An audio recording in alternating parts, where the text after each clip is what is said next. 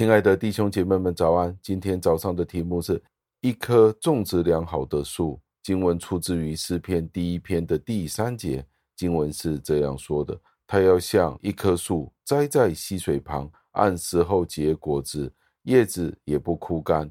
凡他所做的，尽都顺利。”感谢上帝的话语。加尔文是这样子解释这一段的经文。他说，诗人在这里用了一个比喻，去引证他之前的话，讲到那些敬畏上帝的人是如何的蒙福。不是短暂虚空的快乐，而是他们那一种真正理想的状况。他的话暗示了，在水源充足的地方所种植的树，是与另外一种树有很大的对比。因为树栽在水旁边的时候，树就会繁茂茂盛；相反地，如果是栽种在一些土壤贫瘠的地方，树就会很快的枯干。在诗篇的第三十七篇的第三十五节有这样子的提到：我见过恶人大有势力，好像一棵青翠树在本土生发。在这里就可以见到有一些的恶人，表面上有丰富的财富与荣耀，似乎是一无所缺的。但是无论他们升到何等的高，外边的树叶是生发地如何茂盛，这棵树都无法扎根在地下。并且因为缺乏足够的水分去提供应有的养分，到最终它们的繁茂就消失了。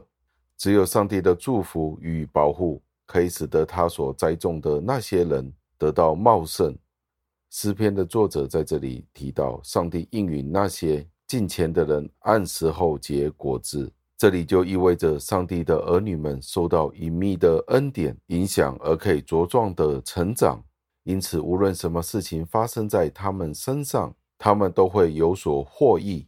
另外一方面，不敬虔的人就会突如其来的被暴风卷走，或者突然被吞灭。相反，敬虔的人必按时候结果子。这里的意思是，所结出的果子是完全成熟的。相比之下，不敬虔的人都可能会结果子，但是最后所结出的不会是什么美好的事情。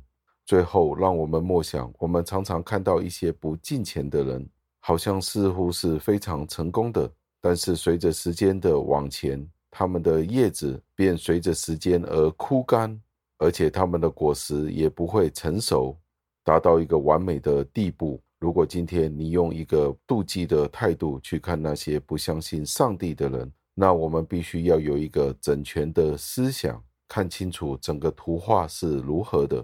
让我们一起祷告，亲爱的恩主，我们再一次地赞美感谢您，因为在这一段经文里面提到，真正蒙福的人是什么样的人呢？就是那些被栽种在溪水旁的人。纵然在这个世界上有许多不相信您的人、悖逆您的人，他们在表面上好像是有繁盛的，但是我们知道，他们后来的繁盛的繁茂都是短暂的。都是虚空的，让我们更加抓住您自己的话语，让我们能够相信您自己就是那位能够保守我们的主宰。